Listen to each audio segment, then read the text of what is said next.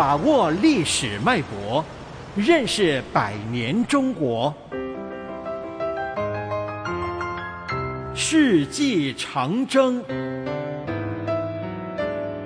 众志成城，全民抗战。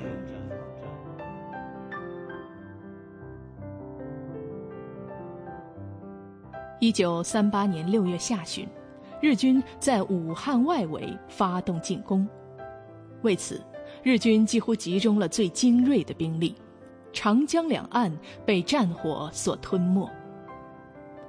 六月二十六日，马当要塞失守；七月五日，日军攻占湖口要塞；七月二十六日，日军占领了九江；九月一日，日军攻下广济。同时，日军遇到了最顽强的抵抗，每前进一步都要付出血的代价。日军不断增多的战士墓碑，见证了这个民族的历史悲剧。日军的正规军后备兵员迅速耗尽，大量训练素质差的补充兵进入军队，这个岛国已经全民皆兵，甚至连未成年人都未能幸免。日本法西斯几乎到了疯狂的边缘。中日战争爆发不到一年，日本先后六次发行国债，黄金储备从二百八十八万吨骤降至八万吨。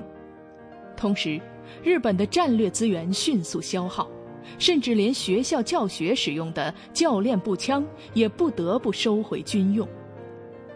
而此时，中国人民的抗日热情正一浪高过一浪。一九三八年七月七日，为了纪念抗日战争爆发一周年，国民政府政治部在武汉等大城市发起献金运动，各界群众不分老幼、不分贫富，都踊跃加入了捐献行列。保卫大武汉的呼声响彻武汉三镇。周恩来、叶剑英等中国共产党领导人也来到武汉，在这里设立八路军办事处，协助国民党军队进行大会战。九月三十日，日军攻下了武汉外围的最后一个要塞——田家镇要塞。十月二十七日，武汉失陷。著名的武汉大会战。历时五个多月，大大消耗了日军的有生力量，成为整个战争的转折点。武汉攻陷后，日本已无力发动大规模的战略进攻，中国的抗日战争由战略防御转入战略相持阶段。日军占领广州的当天，国民党副总裁汪精卫竟公开对日本发表乞和声明。如果日本提出议和条件，不妨害中国国家之生存，五人可以接受之。